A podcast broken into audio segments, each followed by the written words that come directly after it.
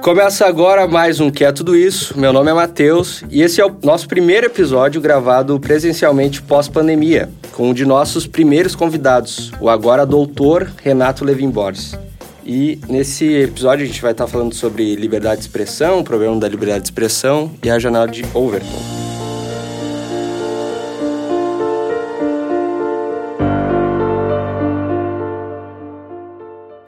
Queria começar definindo um pouco o que é o debate público, assim. Uma peça de teatro participa do debate público, esse podcast faz parte do debate público, apenas discussões políticas fazem parte do debate público, como a gente pode definir? É, na verdade, quando a gente vai pensar os desdobramentos disso, eu pelo menos uso uma chave a partir de Foucault, e o discurso ele é muito mais do que o discurso institucionalizado, que sai, então, uh, do, do um âmbito jurídico, legislativo, etc. Ele perpassa todas as camadas da sociedade. Então, a gente pode considerar que o debate público é tanto um podcast, uma peça de teatro, quanto a conversa com os vizinhos ou entre os trabalhadores num ônibus lotado indo para casa. A grande questão é não tanto delimitar qual é o lugar do debate público, mas sim o que, que operam os discursos na formação de subjetividades, de afetos, e obviamente isso tem materialização nos corpos e na política também. A gente acaba vendo isso e acho que a gente vai discutir um pouco também o que, que pode causar a liberdade de expressão e os limites dela, porque ela se materializa. Como Foucault dizia, todo discurso tende a se materializar. E quando a gente fala em discurso, a gente não fala só em palavra dita, em palavra escrita, a gente fala também modos de se portar, como a gente é ensinado, por exemplo, na escola, a gente tem uma série de discursos não ditos, de que hora tu pode ir no banheiro, quando pode se levantar, quando não pode, ter que fazer silêncio, etc. Tudo isso forma uma gama de ações, palavras, gestos que a gente compreende como discurso a partir dessa chave de leitura Foucaultiana. E por isso o debate público, ele é muito mais amplo do que só os grandes canais de, de propagação de discurso, quando a gente fala disso, por exemplo, televisão, rádio, internet, são sim dispositivos que têm uma amplidão maior, que podem propor a pauta, que podem condensar alcance, por causa do seu alcance dos seus discursos, mas não são os únicos lugares onde ocorre o debate público. Então, o debate público ele ocorre nas relações, basicamente. Sim, tanto nos níveis micro quanto no macro. Assim, eu costumo pensar as relações como uh, justaposições ou seja, não há uma oposição dialética entre o que acontece no micro em relação ao macro. Quer dizer, tu disputa política também indo no mercado, assim como isso tem que se desdobrar em política pública, em demanda como coletividade, etc. Não são coisas que se excluem, às vezes se é posto desse modo. Quando a gente pensa assim, bom, então eu faço a micropolítica isso basta, ou eu só disputo a política institucional e isso basta. Não, isso está interconectado, está justaposto, uma coisa por cima da outra, uma coisa se desdobra na outra o tempo todo é negociado o tempo todo.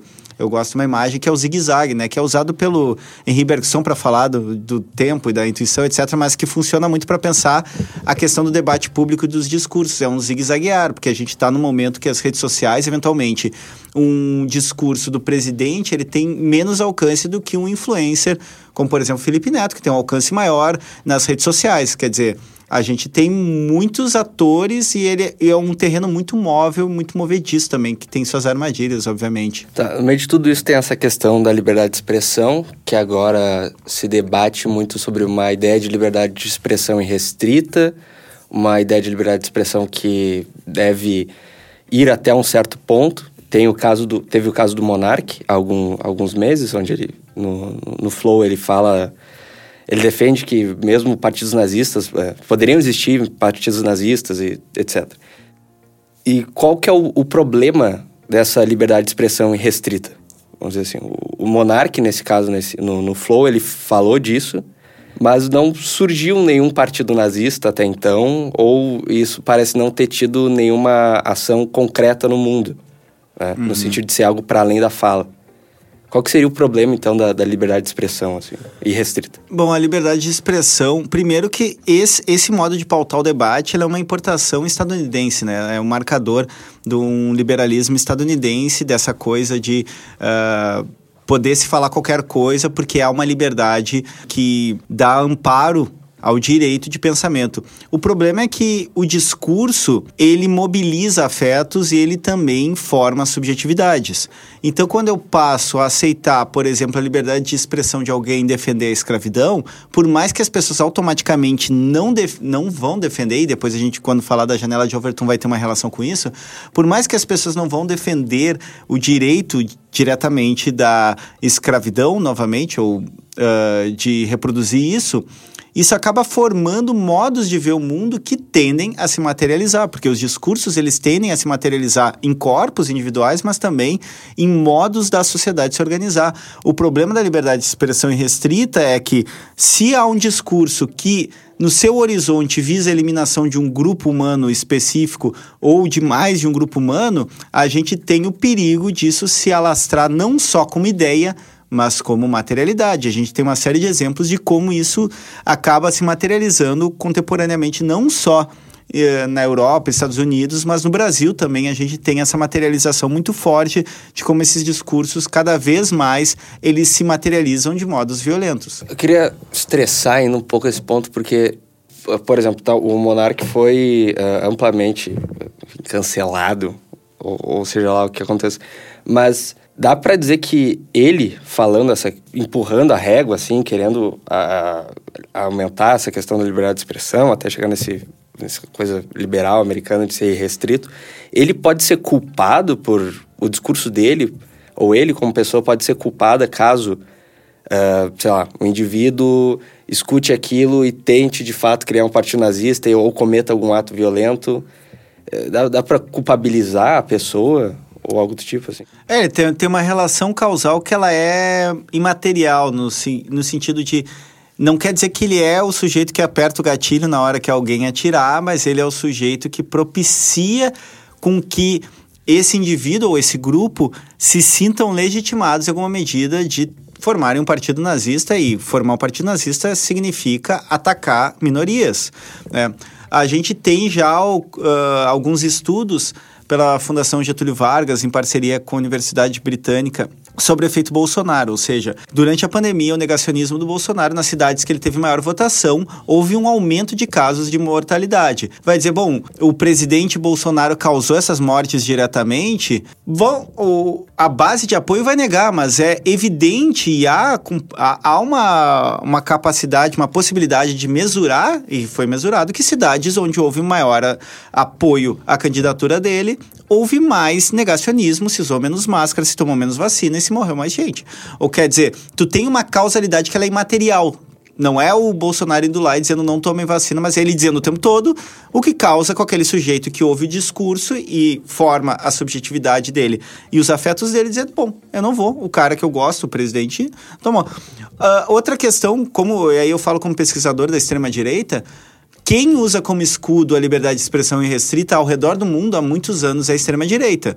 Porque assim ela vai tensionar o debate público o tempo todo, ela vai se esconder atrás dessa liberdade de expressão, tanto nas figuras de partidos institucionalizados ou grupos neonazistas ou supremacistas brancos, como é uma estratégia também da, das milícias virtuais da extrema-direita, tanto da alt-right nos Estados Unidos, quanto uh, dos Forchan da vida, dos bolsonaristas, que é bom, era tudo uma brincadeira, era tudo é meu direito, etc. Quer dizer, se esconder atrás da liberdade de expressão atualmente é uma agenda política, uma estratégia política que é usado amplamente pela extrema direita. Então não dá para ser tão ingênuo e achar que a liberdade de expressão ela é a pura defesa de um valor liberal do século XIX. Não, ela serve a uma estratégia política que vai se conectar, quando a gente falar da janela de Overton, como um modo de tensionar os limites do debate público, de puxar para lugares que não deveriam ser puxados, assim, porque não deveriam, não por uma censura prévia, mas porque colocam em risco determinadas vidas, determinados modos de ser no mundo, assim, de minorias ou de modos uhum. de performar a sexualidade, enfim, toda essa problemática. Eu queria voltar um pouco antes ainda de entrar nessa questão da janela de Overton. Tu falou dessa pesquisa de como uh, esses, essas cidades, municípios ou estados, enfim, que votaram mais no Bolsonaro,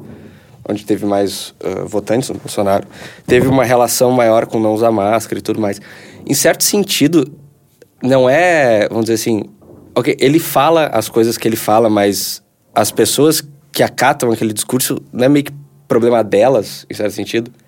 No sentido, não querendo dizer assim, Tá, ok, tu vai escutar o discurso do Bolsonaro, ou tu vai escutar o discurso do político que for, ou do influenciador que for, mas ao fim e ao cabo é tu que decide se tu vai usar ou não usar máscara. Tipo, é a tua decisão individual. Uhum. Né? E isso é, isso é algo do teu, do teu foro íntimo, assim.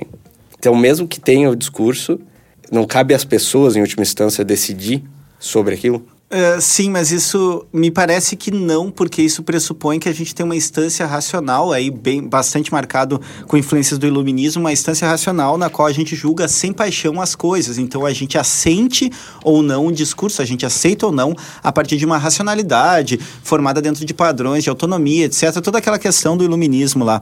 Uh, a minha perspectiva, uma perspectiva filosófica, e não só filosófica, porque eu uso muito o psicanalista William Reich, que analisou fascismo sobre as massas, é de que nós somos sujeitos que, que estamos sendo subjetivados, ou seja, estamos sendo formados nossos valores subjetivos e circuito de afetos nas relações, nos discursos, etc.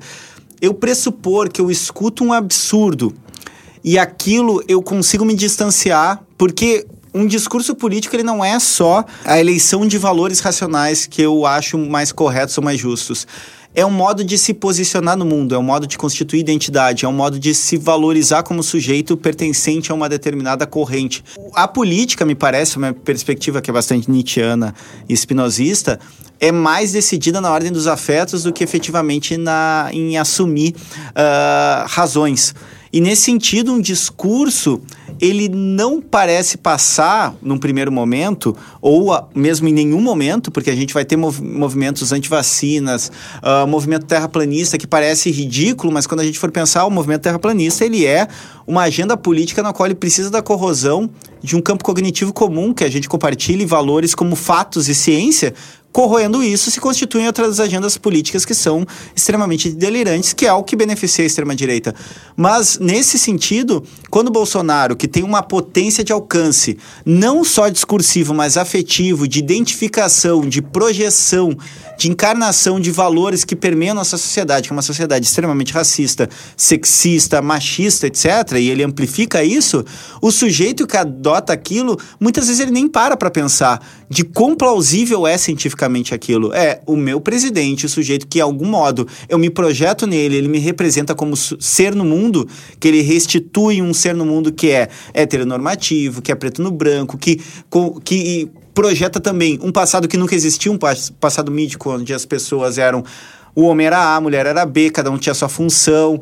Quer dizer, esse sujeito ele adota de, de partida isso, ele vai aceitar, ele não vai ter barreiras críticas em um primeiro momento, ou até em nenhum momento, porque ele vai adotar isso. E não é só uma questão da extrema-direita, a gente vai ter figuras na esquerda que. Uh, adeptos de, uh, dessa ideologia ou desses valores vão acabar adotando de antemão. Quer dizer, se o Ciro Gomes disse isso, para mim é verdade. Se o Lula disse isso, para mim é verdade. O problema é, e não dá para igualar, é que a extrema-direita no horizonte sempre propõe a eliminação de um outro grupo humano. Então, quer dizer, eu estou falando de processos que podem permear todos os campos, espectros políticos, mas que na extrema direita elas são mais problemáticas e elas são usadas. Por isso que para mim é um problema que esse discurso circule, a liberdade de expressão irrestrita, ela faz com que discursos peguem pessoas pela, pelo, pelas vísceras e não pela, pelo cérebro. E esse é um grande problema. A gente é, mesmo nós, que somos sujeitos, que estamos nessa parcela diminuta que tem acesso à universidade, que temos um capital cultural, uma formação intelectual, a gente muitas vezes é pego pelo desejo, pelo ressentimento, pelo medo.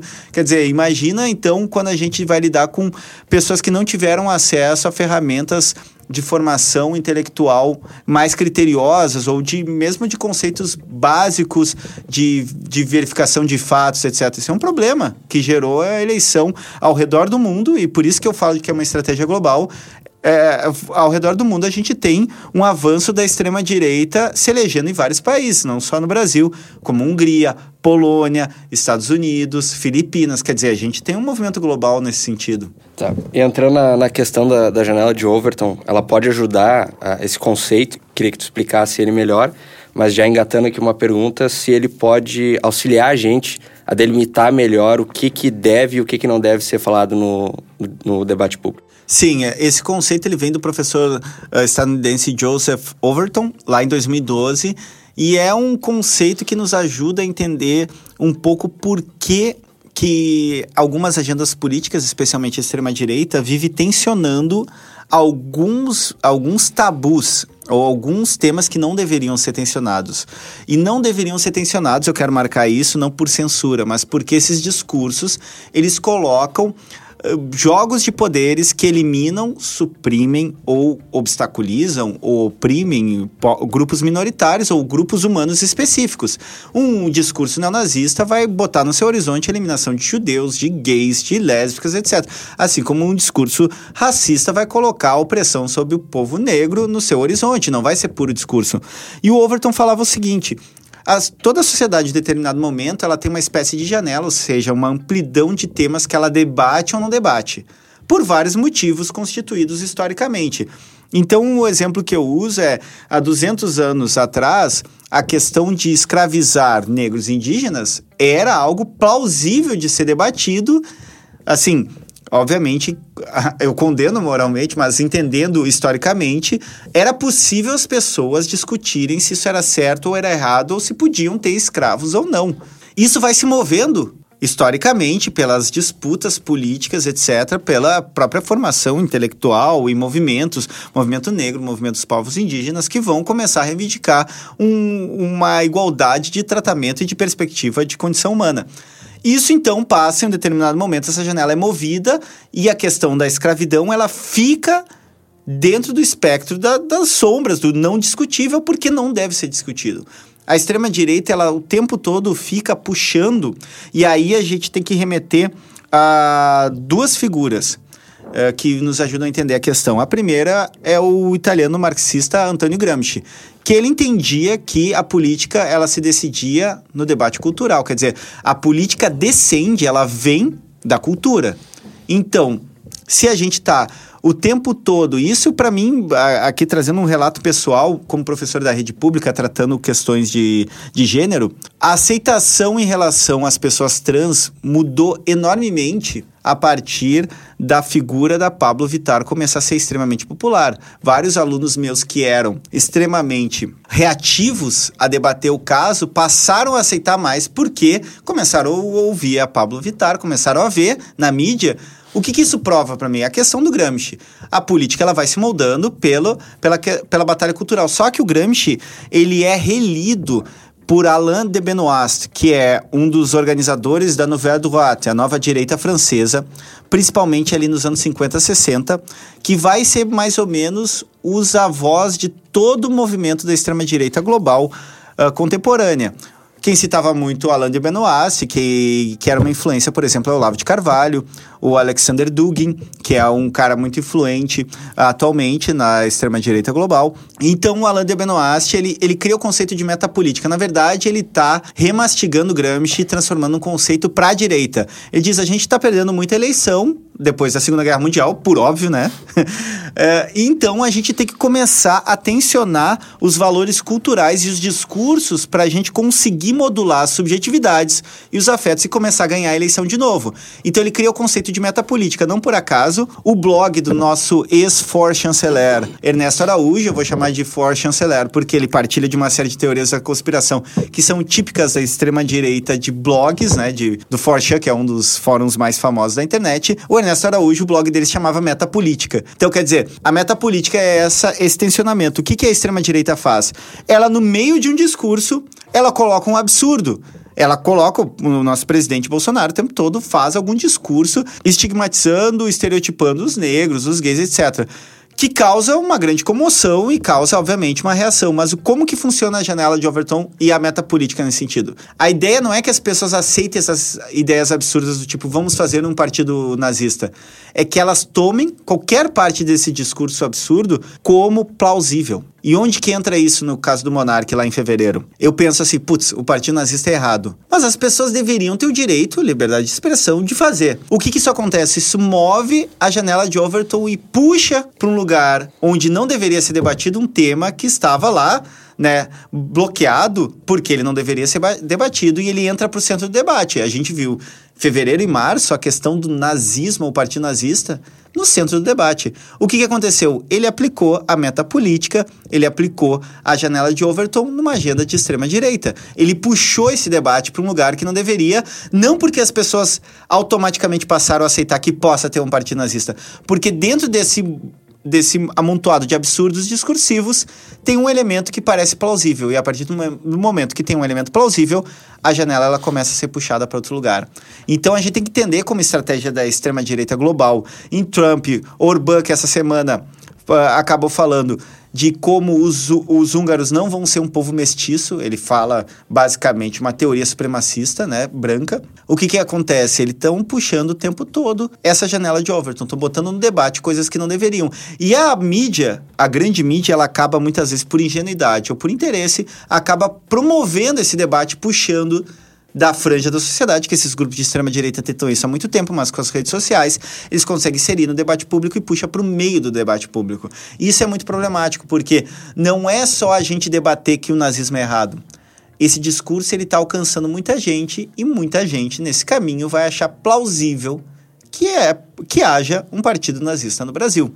Esse é o grande perigo, porque as pessoas vão sendo subjetivadas não só por assentirem racionalmente se é um argumento bom ou ruim, mas porque isso fica no horizonte subjetivo e afetivo delas o tempo todo. Esse era um debate que ocorria há muito tempo em relação à liberação do livro do Hitler, escrito em 1925 e depois de 70 anos vira domínio público, que é o Mein Kampf, a minha luta. Ele entrou como domínio público, ou seja, ele pode circular livremente. Esse é um problema. Essa era uma questão que foi muito debatida entre historiadores, filósofos, antropólogos. Quer dizer, isso vai ter um efeito. Se eu começar o tempo todo a usar um, um grande dispositivo propagador de, uh, de discurso como o Flow, tinha um alcance em milhões de pessoas, é diferente do Zezinho da padaria ficar falando que ele acha que tem que ter um partido nazista. Tem um alcance muito maior. Isso subjetiva e forma muito mais gente. Então, a janela de Overton, ela ajuda, nos ajuda a entender, junto com a perspectiva da batalha cultural gramsciana e o uso da direita, da nova direita francesa, pelo, principalmente pelo Alain de Benoist, que como isso é uma agenda política, como isso passa a ser, então,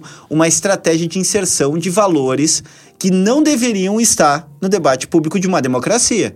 Se a gente acredita em democracia e que as pessoas devem minimamente serem tratadas no mesmo horizonte de direitos e de dignidade humana, isso não deveria estar no debate.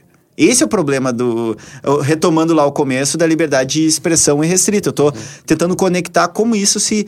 Uh, é um jogo que está dentro de uma agenda política da extrema-direita global. Isso não é aleatório. E podem. E, isso eu sempre coloco como, como desafio.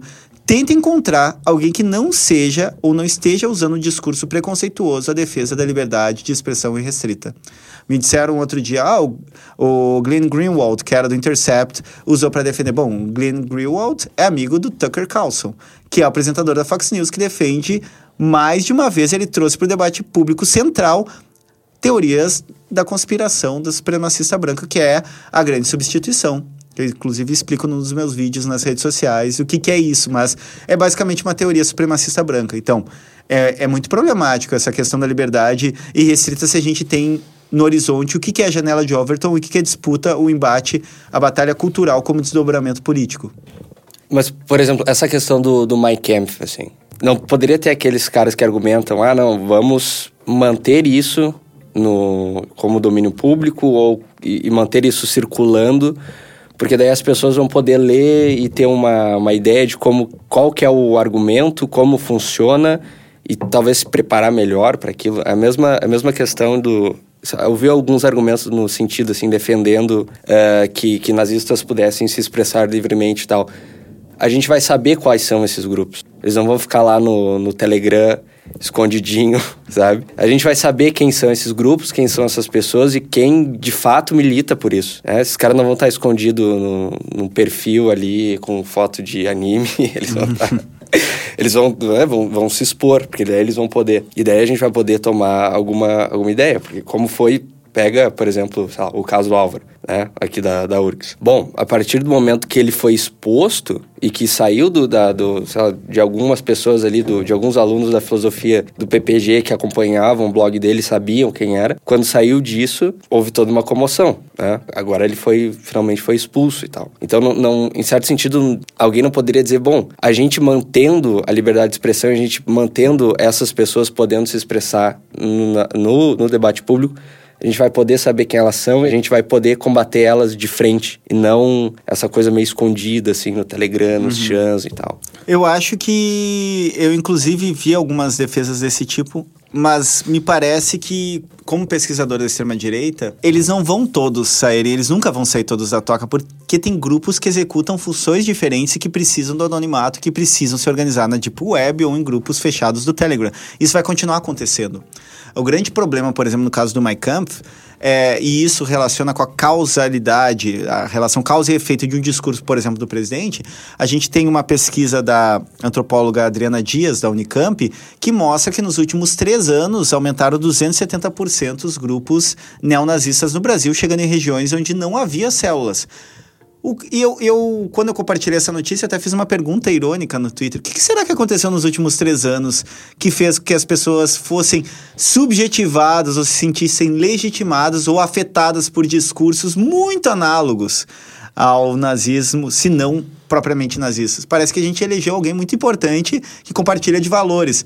Isso mostra a relação causa efeito. O caso do Mein Kampf me parece que, que é necessário um cuidado porque esse texto deve sim ser liberado para uso de especialistas e estudiosos, mas assim, botar na banca de revistas eu acho extremamente problemático, não por menosprezar a capacidade intelectual uh, das pessoas, mas a gente sabe que essas coisas circulando, elas tendem, eventualmente, a criar mais adeptos em sujeitos que não estão tão preparados criticamente para lidar com esse tipo de conteúdo.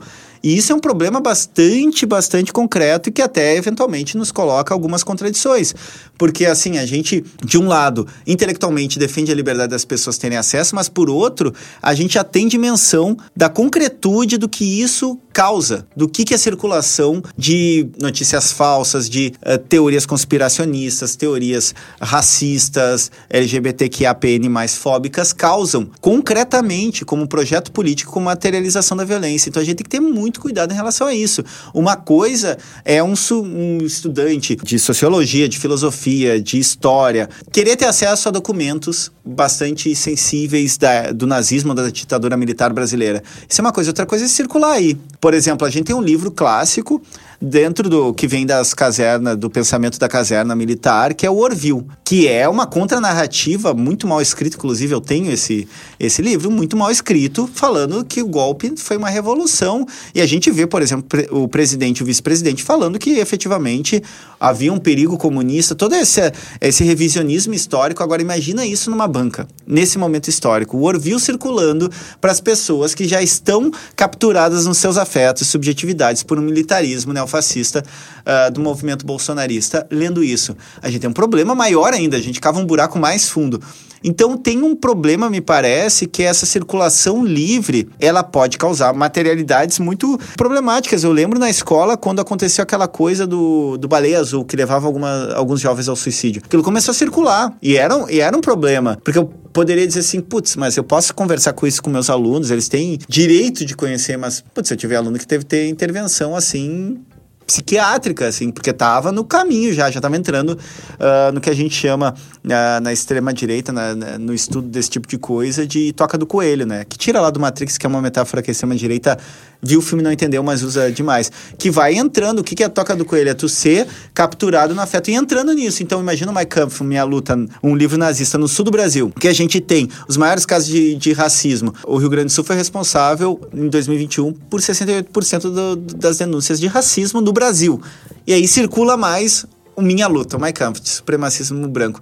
Eu acho que a gente tem uma concretude que se impõe, na minha perspectiva, como pesquisador e como estudioso do tema, a concretude, o que isso se desdobra, é mais relevante do que a defesa do valor uh, como conceito da liberdade de circulação, porque é é muito mais problemático do que apenas a liberdade de expressão ou a liberdade de acesso. É muito mais problemático. Eu não estou defendendo censura, eu estou colocando como horizonte os desdobramentos éticos e os problemas que isso causam como sociedade. Isso que eu ia perguntar, essa questão da censura, porque como tu faz isso, assim, sem ser uma forma de censura? Ou, e além disso, quem vai decidir sobre que discurso entra e que discurso não entra? Né? Eu acho que isso acaba, talvez, dentro de uma perspectiva, assim, vamos supor que isso fosse uma institucionalizado de alguma forma antes do Bolsonaro, e daí entra o Bolsonaro, e tu já tem essa uma instituição que vai decidir o que, que vai estar no debate público ou não. Uhum. E daí entra um governo como esse, e daí agora, bom, eles vão jogar para onde eles quiserem, entende? Então, se, se não é uma censura estatal, que eu acho que nem é possível mais fazer, de fato, uma censura estatal, que outra forma tu coíbe esses discursos, assim? Educa as pessoas para qual que seria uma saída possível? É, o primeiro critério que eu acho, assim, institucionalmente falando, é o discurso tem no seu horizonte a eliminação, subjugação opressão de algum grupo específico humano, se sim, ele não deve circular livremente. Ele é o primeiro critério de uma democracia, o primeiro critério ético. Agora, a questão de como ele circula nas redes sociais é algo que vem sendo debatido e vem sendo pressionado, inclusive, pelo Parlamento Europeu em relação ao Facebook e outras uh, redes, que é como que circula livremente esse tipo de coisa. Na minha pesquisa eu encontrei, por exemplo, que crianças de 9 anos estavam sendo expostas a teorias conspiracionistas com 9 anos de idade, ou como isso estava causando bulimia, a relação dos corpos no Instagram com crianças e adolescentes e no TikTok. Quer dizer, tu tem que ter critérios de como e quais discursos circulam em determinados âmbitos. E claro que não tem uma resposta pronta, mas a gente tem que ter uma preocupação, porque isso causa materialidade, isso causa sofrimento, isso causa violência. Quando tu tem crianças com 9, 10 anos sofrendo bulimia, tu tem um problema. Tem problema de saúde pública, não tô nem mais falando de ética, porque tá a ética envolvida. Às vezes fica muito abstrato, o pessoal acha, pô, ética é só uma questão de foro íntimo. Não, tem uma questão de saúde pública. Bulimia é um problema. Ah, quer dizer, a própria questão do suicídio, teorias. Uh, a gente tem na extrema-direita teorias, ou nesses chans, no Reddit, no 4chan, a questão do Black Pill que é diferente do Red Pill e do Blue Pill. Para quem não sabe, tem o filme Matrix que tem uma hora lá que o Morpheus mostra pro Neo, que é o Keanu Reeves, tu quer tomar a pílula azul e continuar vivendo a ilusão desse sistema, ou tu toma a vermelha e vê a verdade. Só que tem a Black Pill. A Black Pill é o seguinte, o adolescente, o jovem, ele se dá conta que nada faz sentido, é a pílula do niilismo. Nada faz sentido, a vida é um mar de sofrimento, eu vou ou me suicidar ou, ou cometer um mass shooting, sair atirando. Quer dizer, isso não é só uma coisa estadunidense, a gente teve em Realengo isso no Rio de Janeiro e não só em Realengo. Então tu tem um problema dessa coisa circular livremente nas redes sociais que tem de existir critérios que de algum modo regulem sob o horizonte do que é para mim muito muito evidente que esse discurso, essa teoria, ela propõe a eliminação ou violência física de alguém, se sim, ou se ela causa, né, um transtorno da ordem da, da bulimia, da anorexia, se sim, ele tem que em alguma medida ser restrito ou mesmo bloqueado.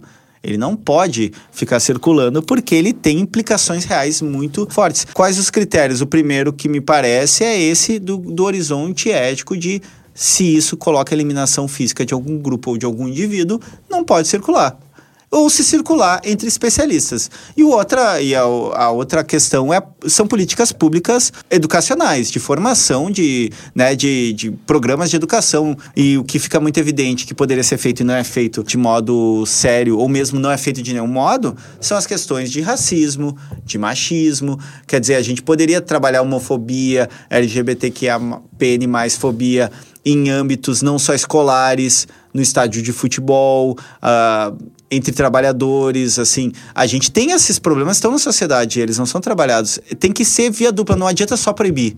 Tem que ter uma formação pedagógica em relação a isso. Mas há de existir, pela minha perspectiva, modos de regulação da circulação de alguns discursos e de alguns, algumas performances, falando em redes sociais, né? porque elas são questões de saúde pública, questões de violência, que vão gerar violência. Então a gente tem que ter critérios, sim. E eu acho que as redes sociais falham muito pelo modo que elas se valem. Elas se valem de uma economia da atenção e teorias da conspiração são muito lucrativas. Há estudos que mostram isso já, do quanto o Facebook, por exemplo, de pessoas de dentro, whistleblowers, né, pessoas que acabam uh, trazendo informações internas de como o Facebook sabia há muito tempo que a polarização e as teorias conspiracionistas elas eram problemáticas, como elas corroíam as democracias e as subjetividades, mas como era lucrativo, como gera engajamento por isso que o modelo de, uh, de negócio deles é problemático, porque é um capitalismo que precisa de engajamento. E o ódio e a conspiração engaja. Portanto, Sim. os critérios são muito afrouxados. Sim, um discurso do Bolsonaro sobre isso, aquilo vai engajar tanto gente de esquerda quanto gente de direita. Então, Exatamente. Então tem um pelo um motivo, outro pelo outro.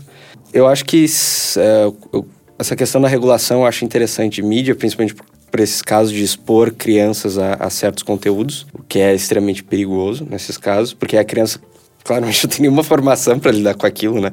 Ou pensar de uma forma diferente.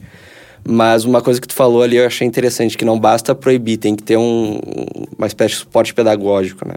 E é aí que eu acho interessante. Talvez, eu não sei se proibir exatamente ou censurar completamente seria a solução, mas talvez falar sobre essa coisa, sobre, por exemplo, essa questão é, de, de movimento de extrema-direita, falar sobre ela de uma forma a mostrar os perigos, assim. Porque pega, por exemplo, essa, essas questões de, de Blue Pill, Red Pill, Black Pill. Tem isso, mas tem esses movimentos masculinistas de internet. Né? Os MGTOW, os Red Pill, que né, eles sabem a verdade sobre as mulheres ou sobre não sei o quê.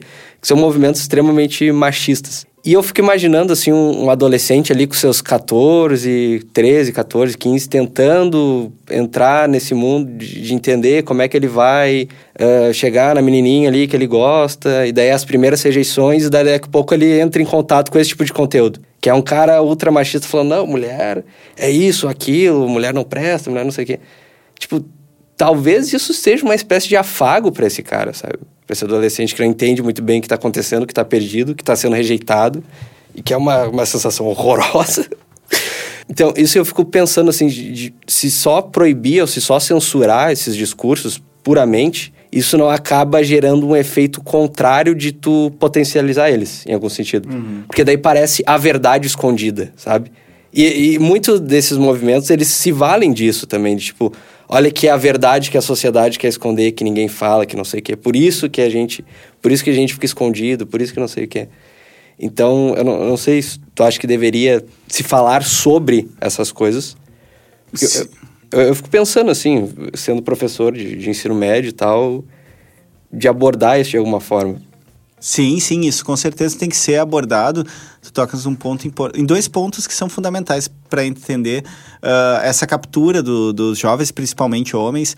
E aqui eu concordo com algumas pesquisadoras, a, a antropóloga Isabela Carico fala, e eu concordo, o masculinismo, ele é a base e ele é o caminho de entrada para a extrema direita dos jovens que envolve essa rejeição. E aqui tem uma hipótese minha, pelo menos da minha, uh, da minha pesquisa, da minha tese, que é a gente tem um esburacamento das noções de pertencimento, de comunidade. Uh, se a minha geração é, foi uma geração que passava muito tempo na rua, jogava videogame, ficava em casa, mas passava muito tempo na rua e jogava videogame com os amigos em casa, presencialmente. A gente constitui comunidades, não só com as redes sociais, mas eu acho que isso é uma produção principalmente do, do neoliberalismo, que é, eu acho que é muito bem sintetizado pela Thatcher quando ela dizia que só existem indivíduos e não existe não existe sociedade assim é, e, e, isso dá um pouco o esburacamento e a dificuldade de constituir com, comunidade e pertencimento para os jovens. E aí eles estão na internet, a gente tem um agravante que foi a pandemia, o, o, isolamento social que foi necessário, entretanto, jogou esses jovens cada vez mais no, na internet, nesses fóruns. E aí tem uma pesquisadora irlandesa, a Angela Nagel, que fez um livro analisando os fóruns e todo esse recrutamento pró-Trump, desse batalhão de trolls e piás que faziam memes para o Trump, né, que foram peça fundamental, é, recrutados pela alt-right no Reddit, no 4chan, no 8chan, ela fala o seguinte, tem uma, uma coisa de acolhimento mesmo, porque... E, e ela fala também fazendo meia-culpa. Eu, como feminista, às vezes eu apontava o dedo para os piá ou para o sujeito lá que não tem uma formação e dizia assim, tu é um machista, tu é um transfóbico. E aquele sujeito se sentia mal por ser homem, por ser branco. Quer dizer, claro que tem uma, um debate a ser feito, mas quando ele entrava nesses fóruns, essa piazada pensava, pô, aqui eu sou acolhido. O que, que a extrema-direita faz? Tu não tem que ter vergonha de ser homem, tu não tem que ter vergonha de, de ser branco. Aqui a gente acolhe. Aqui tu é parte de nós. Isso é engraçado que uma vez eu vi eu tava conversando com um amigo e ele disse que quando era adolescente ele frequentava esses fóruns assim, porque ele muito cedo teve acesso, ele sabia inglês muito cedo e daí ele frequentava essas coisas assim. Um, tempo depois ele se afastou porque viu que aquilo era loucura. Mas ele disse que não há nada tão acolhedor quanto um grupo neonazista. Não há nada tão acolhedor, sabe? Porque é justamente essas questões. É, eles, eles trabalham muito com ressentimento, né? A questão do ressentimento. Então, o Piá que toma fora, os incels, que são uma figura uh, fundamental para entender o momento histórico e a extrema-direita e também esses assassinos em massa aí, uh, não só nos Estados Unidos, na Europa e aqui também.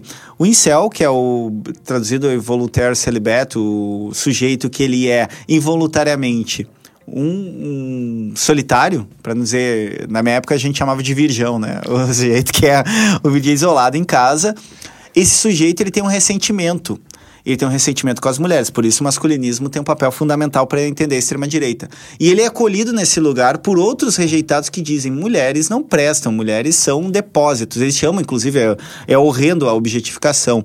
E a partir disso, ele tem um grupo que acolhe ele, que faz ele se sentir bem, o erro não está nele o erro está nas mulheres que o rejeitam. Eles, inclusive, acabam desenvolvendo teorias essencialistas de que eles são, então, uh, machos betas e as mulheres gostam dos alfa, que normalmente, invariavelmente, são sujeitos que não prestam. Sim, tem toda uma metafísica disso. Tem né? todo um essencialismo, um, um, platonismo do ressentido, assim, uma coisa, né? Da... Então, eles nasceram com isso e não tem o que fazer. Eles não podem ser, eles têm uma linguagem, né? Eles chamam o Chad, que é o cara, que é o, o grande hétero que pega várias mulheres, eles não. E esse ressentimento, ele é capturado.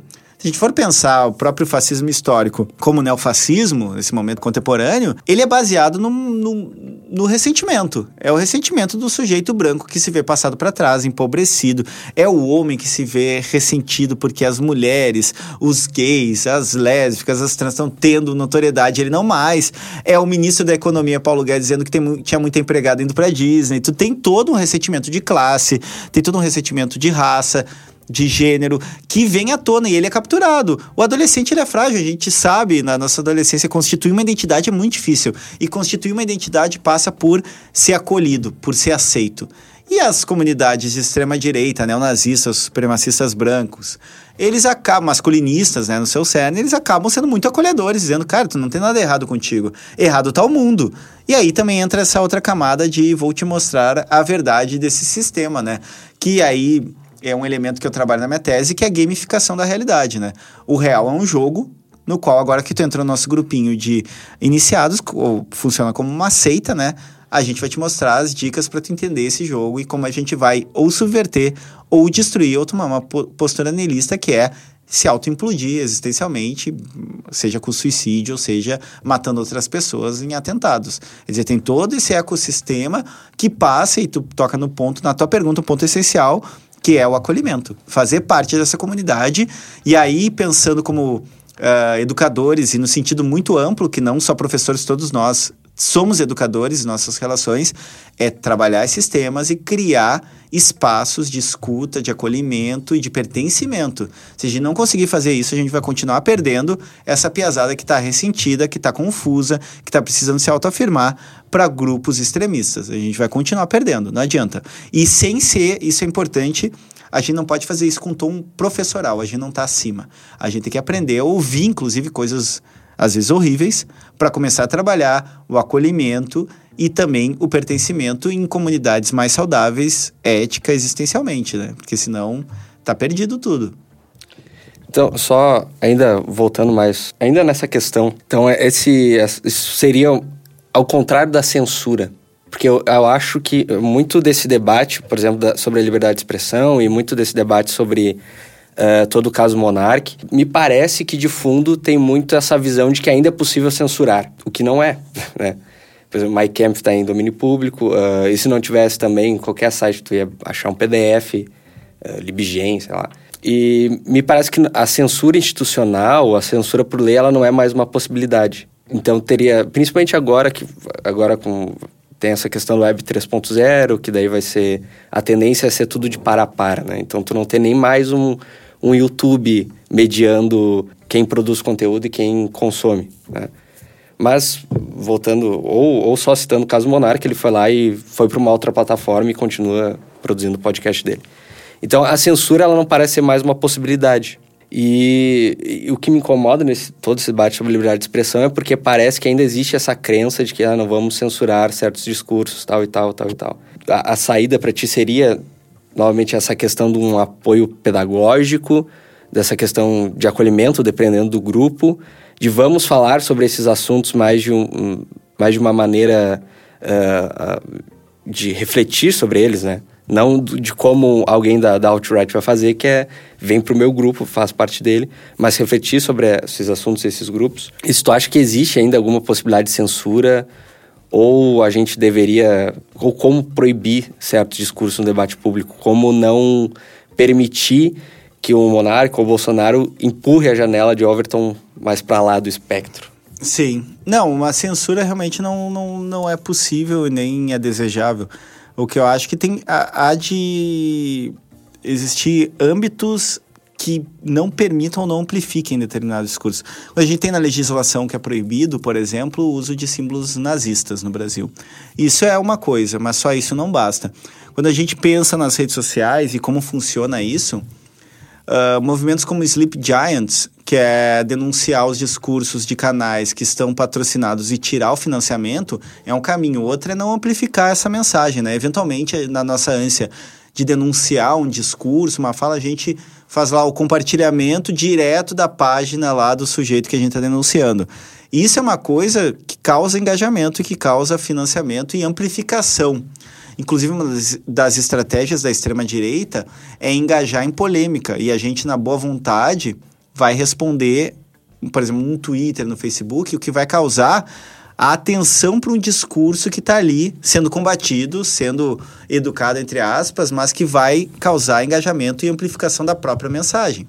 Então a gente tem que ter também estratégias de não amplificação dessas, desses discursos, porque eventualmente na nossa boa vontade de denunciar ou de usar como escada para explicar algo, a gente acaba amplificando e a amplificação do discurso, me parece a minha perspectiva, ele passa muito menos por as pessoas vão olhar para isso e vão ver que é ridículo do que isso vai capturar o afeto de alguma pessoa, alguma pessoa vai se reconhecer, isso vai circular mais as próprias redes, elas precisam também ter critérios. Porque se uma pessoa não pode chegar num Twitter da vida, no Instagram, postar uma foto de uma pessoa morta ou de nudez explícita, quer dizer, tem critérios. Há uma preocupação.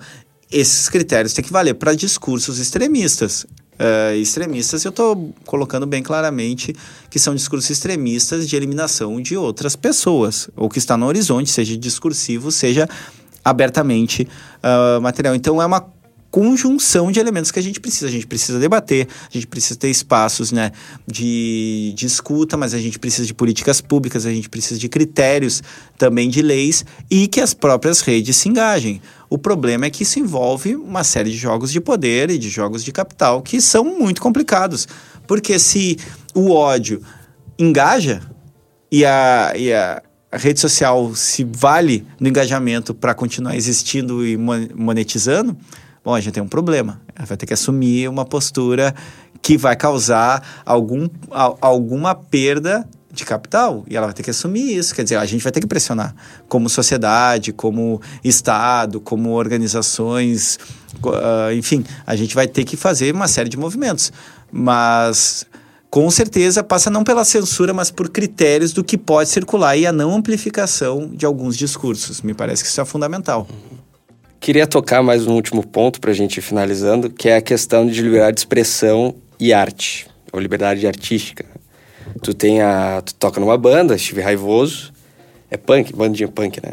É punk, é punk. Agora ela tá é só ela tá parada porque o baixista tá em Portugal. Eu tenho ah. uma outra, que é Emo Morales, que está começando. Sempre quis ter uma banda com esse nome. Muito bom. Uh, vou deixar na descrição aqui. Tem Spotify? Ainda não, a gente tá, tá, tá pra gravar. Por enquanto tá. só Steve tá, tá no Spotify. Uh, mas tem essa questão da, da, de arte e de liberdade de expressão, que a arte eu acho que talvez ela tensione isso também. E só que a arte tem contexto, né? Então tem essa questão. Então, de repente, alguém poderia fazer uma música sobre uh, uma teoria de conspiração, só que isso ser de uma forma irônica ou meio que folgando. Tem uma música do Viagra Boys, que é uma banda. que nome ótimo. que é Keep, Keep Crawlers. É, é alguma coisa assim, mas é, a música inteira é ele falando sobre várias teorias de conspiração, assim. Só que, obviamente, aquilo tem uma, uma... É irônico, assim. Se tu for escutar o álbum, ele meio que folgando e tudo mais, sabe? É bem interessante. Uh, mas talvez se alguém escutar aquilo em separado, acho que, sei lá, o cara tá, tá cantando sobre liberdade, de, sobre teorias de conspiração e tudo mais. Ou, por exemplo, peças artísticas que têm um, um cunho mais uh, de ironizar certas situações, ou Uh, comédia no geral, né? O, o, pega, por exemplo, o Dave Chappelle, que ele faz algumas piadas que estão no, no, limite ali sobre questão de raça e tudo mais, e ele vai tensionando algumas questões, e ele é um, ele é um, ele é um humorista negro, mas ele faz várias piadas que vão tensionando essas coisas. E daí sempre é, é o Chappelle sempre é cancelado por todo mundo. E tem essa questão, assim, de, de, será que a gente não deve entrar em certas coisas artísticas, assim, a gente não pode falar sobre certas coisas, a gente não pode uh, produzir arte sobre certas coisas, isso também geraria, geraria algum tipo de mal no, no, no discurso público? Sim, me parece que entra no debate uh, mais amplo do que, que é um discurso, né? Porque a gente teve essa questão muito posta na, no humor, principalmente, né? Teve ali por 2017, teve uma série de polêmicas de humoristas sendo processados por fazer piada de transar com, com o feto da, da cantora lá, nem lembro o nome dela exatamente. Uh, e a gente tem esses, essas questões que... Porque qual é o problema? Um dos modos que o preconceito se, se constitui, se mantém circulando, são discursos não abertamente preconceituosos. E uma das ferramentas é a música, uma das ferramentas é o humor. Então a gente tem um problema também em relação até, até onde uh, pode ou com quais ferramentas tu vai usar para ironizar. Porque a ironia, ela tem essa. Eu adoro bandas e músicos uh, irônicos, mas ela tem esse perigo. Ela tem. Eu me lembro de uma vez, quando eu fui fazer 2018, eu acho que ia tocar no Brooklyn com uma banda de Recife, uns amigos subversivos. E eu fui na saída do show do Dead Fish. Uma banda que eu adoro, inclusive sou amigo do Rodrigo, mandar um beijo para ele. E eu fui panfletear e o símbolo da banda Subversivos de Recife tinha uma foice e um martelo com uma guitarra, assim. Porque eles são comunistas, eles são de vários grupos comunistas lá no Recife. E aí eu entreguei o panfleto pros caras na saída do show do Dead Fish, que tem música sobre o MST. E o cara olhou assim pra frente, ah, eu não gosto de coisa de esquerda. Eu disse, cara, tu não tava no show do Dead Fish? Isso eu venho pelo som, nossa, pelas letras. Então, quer dizer, mesmo não irônico, tem sujeito que não entende a mensagem, assim. O Roger Waters foi muito atacado no Brasil. Foi, explicaram para ele, a extrema-direita brasileira tentou explicar as letras do Pink Floyd pro cara que fez as letras do Pink Floyd. Quer dizer, é muito problemático, né? A gente tá lidando com uma gama infinita de más interpretações. Agora, uma coisa é ironia, outra coisa é tu defender ou tu a arte trazer valores que são já de partida problemáticos, assim, a gente tem uma série de bandas neonazistas, assim, ali não tem ironia nenhuma, ali o sujeito está defendendo aquilo, assim como há produções artísticas que vão já partir com, do seu escopo como um valor, uma mensagem ser passada, que são mensagens preconceituosas, violentas, etc. A gente tem... É muito sensível, né? É um, é, é um terreno muito, muito muito difícil, de, é muito escorregadio, porque ao mesmo tempo a gente não, não pode pensar em censura, mas a gente tem que ter um cuidado que para mim sempre é um cuidado ético de onde o que, que isso vai produzir, o que, que mensagem, ou de que jeito, às vezes tu quer ser irônico e não passa a mensagem de modo irônico, passa como se tu estivesse defendendo aquele troço lá. E aí vai causar o problema do discurso na sociedade. Vai ter gente que vai entender errado aquilo e vai adotar como uma verdade ou como um valor de vida e vai se materializar, que é assim, quem, eu sempre falo, quem brinca muito com o discurso violento, em algum momento materializa esse discurso violento, né? E aí a gente tem esse horizonte que parece que se insere no, no grande debate mais, que a gente estava tendo mais conceitual na arte, vai ser materialização, né? Vai ser algo que está formando o cotidiano e está circulando o tempo todo, né? Todos nós consumimos arte o tempo todo, assim, ou uh, expedientes artísticos, né? Não por acaso fechando a questão, não por acaso a arte é tanto uma questão de propagação de valores que, que o partido nazista ele fazia mostras da arte degenerada judeu-bolchevique. Eles entendiam já como um discurso formador de afetos e subjetividades. Então eles faziam mostras como a arte é, que, era, que era a arte moderna ali que estava emergindo, era degenerada e atentava contra valores né, a, a, germânicos, etc. Então, sempre teve no, no, no, foco a arte como propagação de valores e afetos. Uh, Renato, muito obrigado por ter aceitado o convite novamente. Acho que esse episódio ficou bem, bem completo, bem interessante. Muito obrigado a vocês que nos escutaram até aqui e até o próximo episódio.